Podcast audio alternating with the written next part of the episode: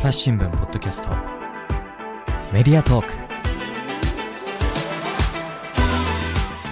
皆さんこんにちは。朝日新聞の水野あさです。本日一緒にお送りするのは？音声チームの堀江真由です。よろしくお願いします。よろしくお願いします。イズニュースの一押し企画を語ろうと月間でお届けしている一押しウニュ今回はですねゲストをお招きして骨髄移植をテーマにお届けしたいなと思っておりますゲストは日本骨髄バンクの中尾るかさんです中尾さんよろしくお願いしますよろしくお願いいたします。お願いします前回の続きからお送りします。中尾さんがこうこれまで経験してきたこのコーディネーターのお仕事の中で心に残っているものとかぜひお話しいただけますかそうですね。あの、逆に言うと心に残らなかったコーディネートはないぐらいなんですけれども、ただ何しろ20年もやっているし、ドナーさんの一人一人の情報っていうのは、あの、やっぱり個人情報の管理の点から終わるとコーディネーターからも切り離されるので、あの、忘れてしまうものもあるにはあるんですけれども、やっぱりあの、たくさん、あの、あります。まあ、やっぱりなんでしょう。私としては、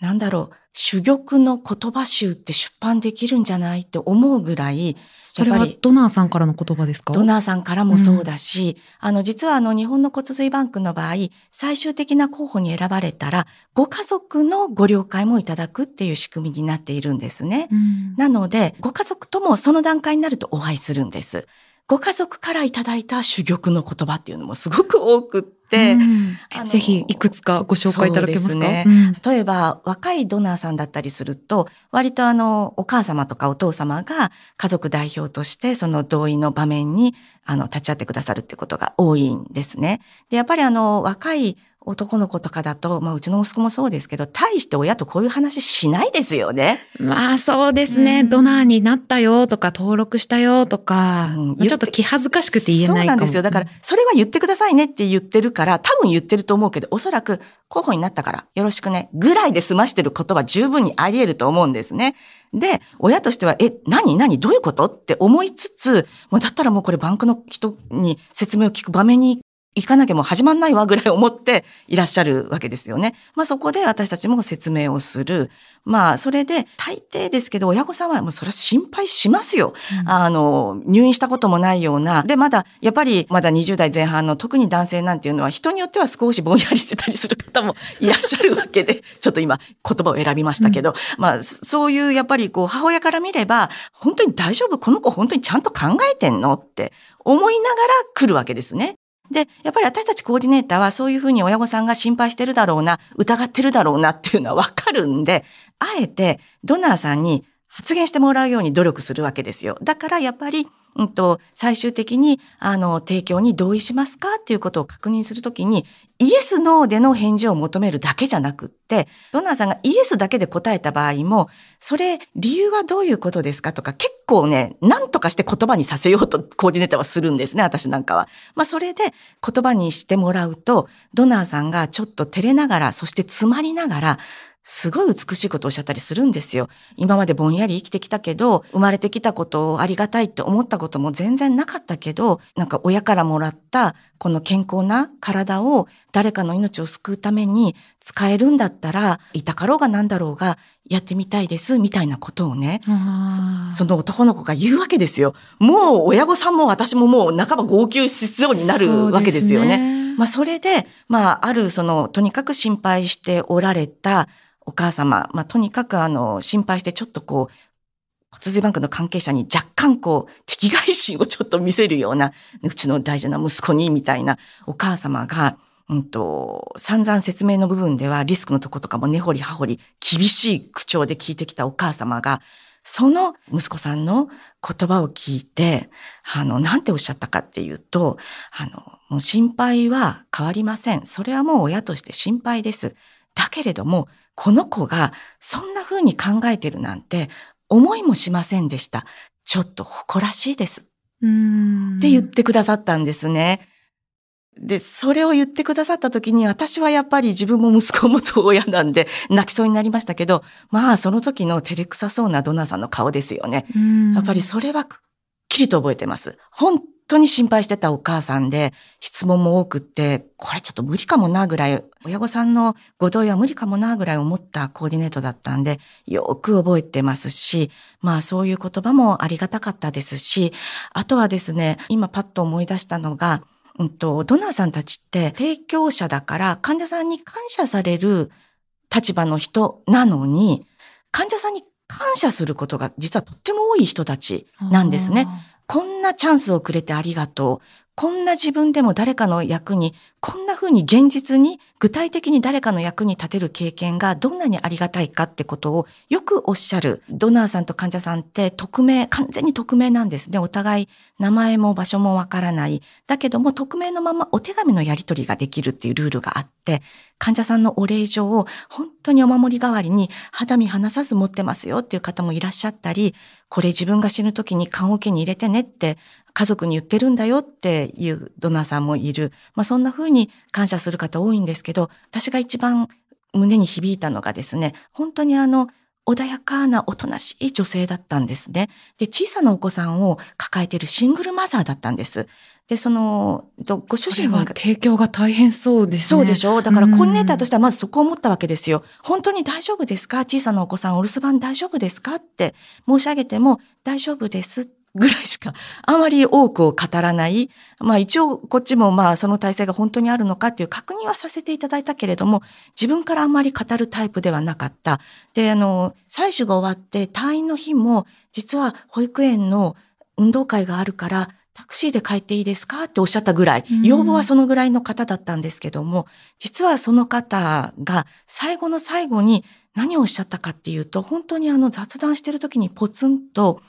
ご主人が、病気で亡くなったのは聞いていたんです。で、実は白血病で亡くなっていた。しかも、バンクに登録をして、それこそ移植をしたいと言って待っていた患者さんだった。けれども、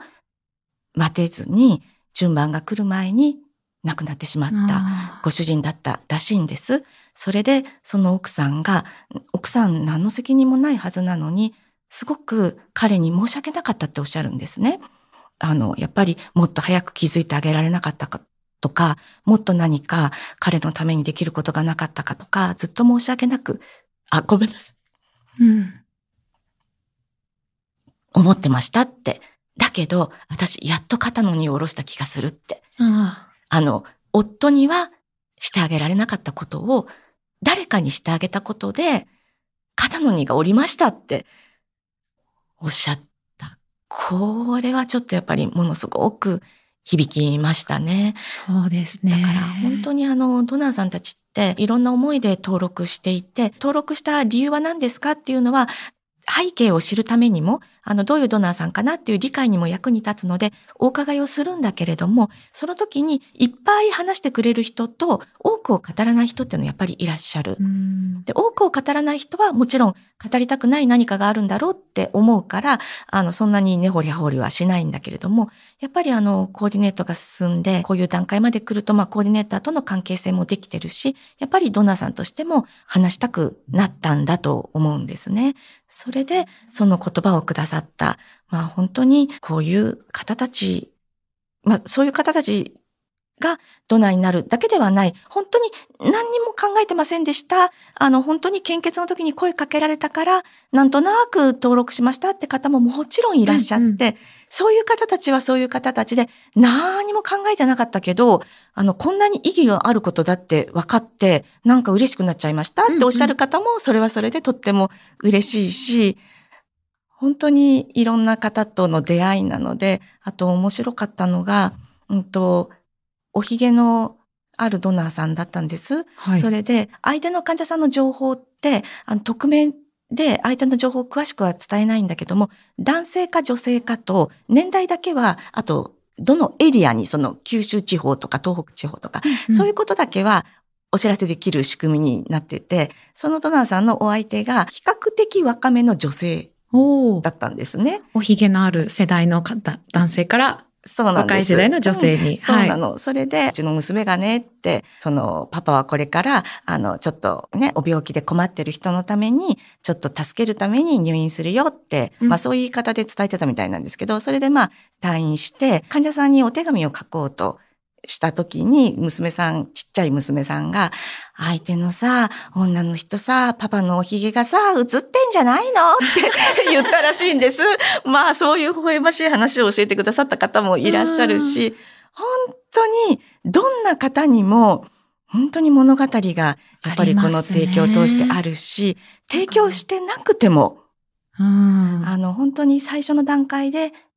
残念ながら、あの、それこそ諦めざるを得なかった人、都合がつかなくて、諦めざるを得なかった人もたくさんいて、そういいう人たちも、実はそういう人たちが悪いんじゃなくって、私実際経験したドナーさんの中では、うんと、1回目に候補になった時、私担当でついたんですけれども、これだけ何回も病院に来てもらうんですよ。大丈夫ですか？お仕事は？って聞いたら、やっぱり詳しく聞いてみたら、今の私の仕事の状況で無理ですっておっしゃって、辞退された。あの、うん進めないって選択をされた。だから、いいんですよって、あの、これはタイミングだから、あの、気にしないでくださいねって言って、まあ、しっかりそういうご説明もして、ドナーさんも納得して、あの、辞退したって私は思っていた。そしたらその方、その辞退した後、しばらくお休み期間は取るんだけど、お休み期間が明けたら、また候補にその方なって、また私が担当したんです。うんで、その方に2回目ですねって、この前はお忙しくって、あの、難しかったですけども、今どうですか？お仕事の状況は？って伺ったら、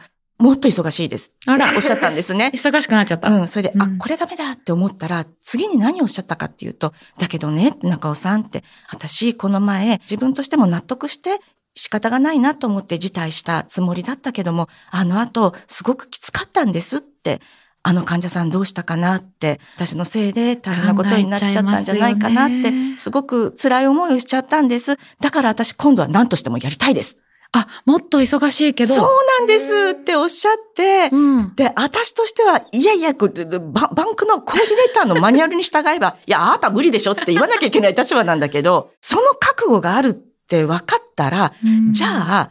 そこはすり合わせましょうと。うん、で、それでもできない時はもう潔く諦めてくれぐらいのことは言いながら、とにかくどういう形であればあなたが進めるのか、じゃあとにかくやっていきましょうって言って、あのもう本当に二人三脚ぐらいの勢いでやって、その方また選ばれたんですよね、最終ドナーに。あで、結局提供しましたよ。すごい。もうびっくりですよ。だから私たちの、その、コーディネーターのマニュアル的に言えば、その人を進めないドナーなんですね。うん。だけど、それを超えて、進める時もあるよっていうことが、私、もう恥ずかしながら学んだ人もいたので。熱があるとね。そうなんですよ。ね、思いと熱があるとっていう。いや、お話聞いてて、あ、そうか、コーディネーターに大事なのが声とお話っていうのはこういうことかっていうのが分かりましたね。すいません、止まらなくなっちゃいました。いや、なるほどと思いながら伺ってたんですけど。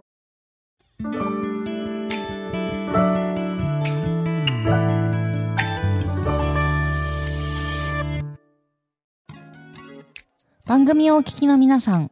朝日新聞ポッドキャストには他にもおすすめの番組があります。新聞一面じゃなくても大事なこと、SDGs を話そう。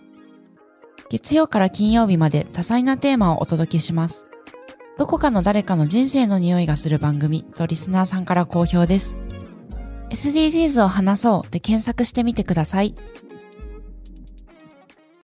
本当先ほどあった通り、本当にすごく素敵な思いを持ってドナー登録してくださってる方、ね、いらっしゃると思うんですけど、私がな、あの、この、今もインタビューを申し込んでて、今度お話を聞く漫画家の水谷サルコロさんなんですけど、水谷さんは、あの、ドナーに選ばれたっていうのは、選ばれし勇者だから、自分がどうしてもしたくたって選んでもらわないとできないんだから、なんか勇者になったつもりで行くといいよって言ってて、私は、あ、その考え方もすごい素敵だなというふうに思ってですね。なんか素晴らしいことだし、自分がこうやって誰かの役に立てる、しかも誰かの命を救えることもあるっていうのは本当にすごいことだなと思うので、なんかね、もしこれを聞いてて関心を持った方はね、ぜひドナー登録検討いただければと思いますし、あの、できない方もね、あの、サポートはできると思うんですよ。そうなんです。ね。はい。うん。なので、あの、その勇者をね、ちょっと補足したいんですけれども、うんうん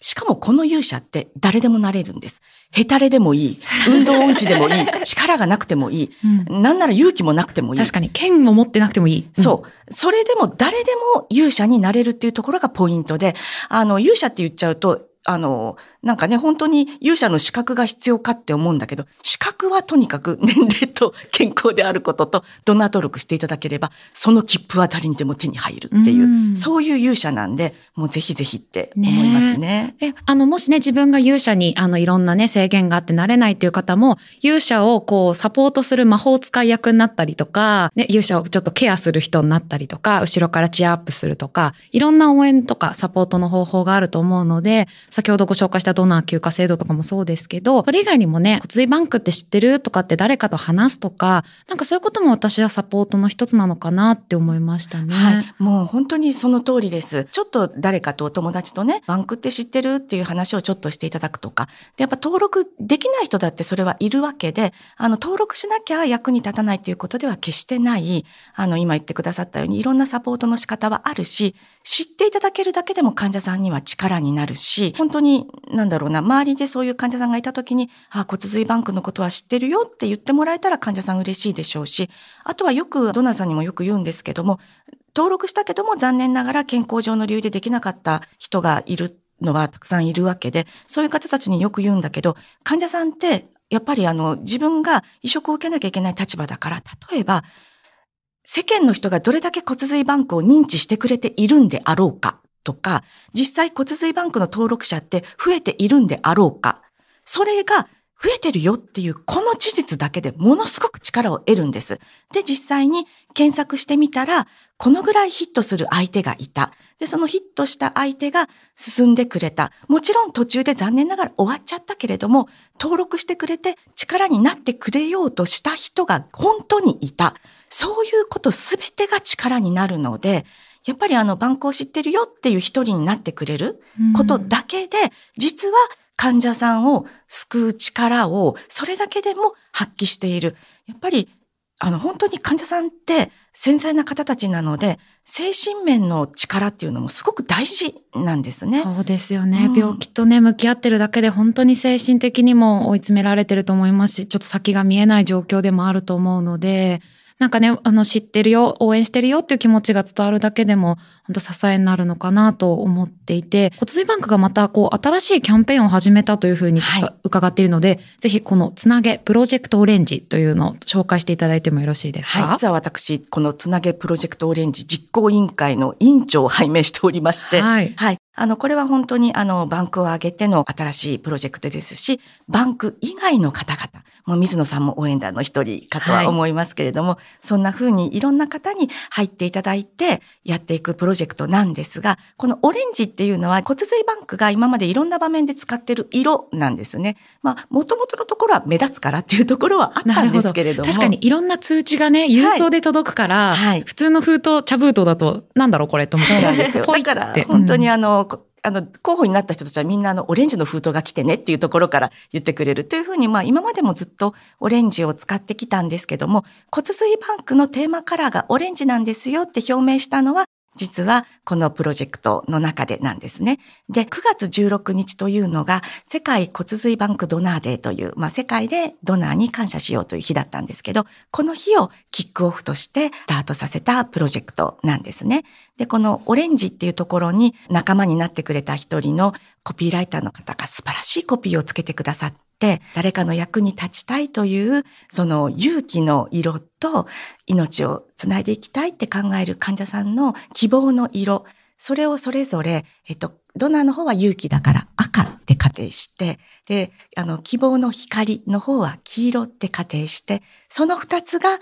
一つになったらオレンジだよねっていう意味付けをそのコピーライターの方がしてくださって、もう私たちもう、おーですよね。うん。何気なく使ってきたオレンジに、そうか、こんな意味があったのかって意味付けしてくださったことが嬉しいんですが、まあそのように意味付けして、オレンジっていうことをちょっとキーワードにはしながら、まあ患者さんの応援、ドナーさんの応援を可視化していくっていうプロジェクトなんですね。ですから、まあ、主には若い方に届くように、SNS 上での、まあ、活動というのをメインにしていこうとは思っているんですけれども、やっぱりあの、今さっき私がお話ししたコーディネーターとしての体験談って、なんかなかなか表に今まで出ていってた話じゃないし、うんあの、目に見えるものとして皆さんにお示ししたものでもないとか、患者さんのいろんな思いとかもそうだし、あるいはそのドナーさんを支えるいろんな人たち、患者さんを支えるいろんな人たち、いっぱいいるのに、それが本当に今まで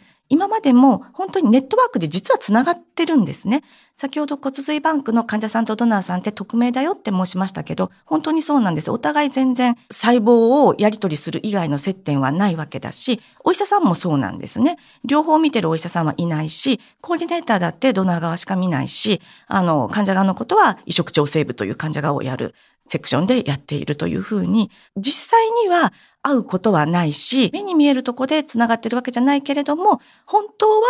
絆があって、信頼し合って、それぞれの役割を今までも果たしては言っていたのは事実。うん、だけど、この目に見えないつながりっていうのを、やっぱり今後はもうちょっと可視化しようよっていうところからスタートしている取り組みなんですね。ですので、まあ、考えているものとしては、まずは皆さんでバンクを知っていただく、そのことが患者さんの応援にもつながるから、バンクの旧ツイッター、今で言うと X ですね。はい、まあそれをフォローするよっていう、フォローしてるよっていうことだけでも、バンクを知ってることの一つになるので、フォローリツイートキャンペーンなんかもやっていきたいと思うし、あるいはオレンジメッセージなんていう言い方をしながら、例えば X の中で、ちょっとその、先ほどみたいなドナーさんの体験談、先ほどみたいな大きくまとまっているものじゃなくても、ちょっとしたつぶやき、うん、ドナーさんたちの一言をどんどん集めるとか、まあそういったこともしていきたいし、あるいはみんなでその応援の気持ちを示すために、オレンジのものを身につけて集まろうよっていうものができないかとか、まあそういったことをとにかく今までもネットワークは目に見えないところであったけど、どんどん可視化して皆さんとよりこのつながりを広く大きくしていただいて、いろんな人に、なんて言うんだろう、今までそのバンクを応援してくださる方って、例えば寄付者様とか、なんていうのかしら、支援者様みたいな言い方で、ちょっとどっかお客様扱いって言ってしまったらあれですけど、ありがたい存在であることに間違いはないんだけど、そんな風な関係性でしかバンクもなかったんだけど、もう、もう。一緒に頑張っていこうって感じですかね。もう、申し訳ないけど、仲間とさせてくださいませ、うん、このプロジェクト以降はって感じですね。うん、だからもう同じ仲間として、仲間としてどんどんアイデアも出してくださいね、ぐらいの勢いで、あの、大きな大きな動きとして、もう本当になんなら本当にドナーさんがもっと休みやすい、いろんな人がいろんな応援をしやすい、もう社会を変えていくぐらいの勢いになっていけたらいいねって大きなことは今思っている。はい、それを、まあ、どういうふうに実現していくかっていうところに今立っているっていうことですね。はい。このつなげプロジェクトオレンジ、あの、10月がこの普及啓発月間みたいにしていくんですかね、この骨髄移植について。そうですね。あの、もともと10月が骨髄移植推進月間というふうにもともとなっていたものなので、大、う、体、ん、毎年10月に、あの、各なんていう自治体ですとか、いろんなところで骨髄バンクを応援している担当者っていうのが実は自治体にもいて、はい、まあ、そういう方たちがいろんな取り組みをしてくれてる月間っていうのはもともと10月だったんですね、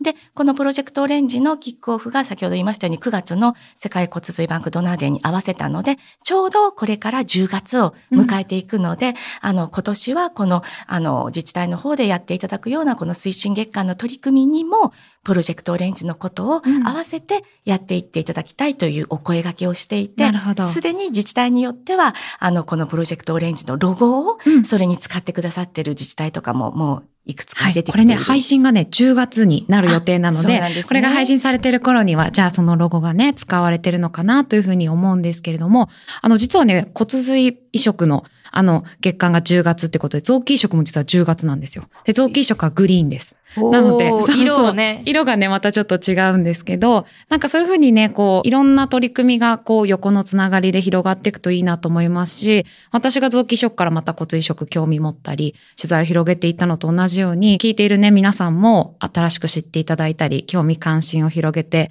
いっていただけたらなというふうに思っております。川さん、今日本当に素敵なお話をありがとうございました。ありがとうございました。もう本当にドナーさんのこと話し出すと止まらなくなってしまって、長くなってしまって。すみませんでした。ぜひそういったことも皆さんに知っていただける機会をこうやっていただきましたので、どんな登録とか応援につなげていただければなと思います。ありがとうございました。ありがとうございます。朝日新聞ポッドキャストメディアトーク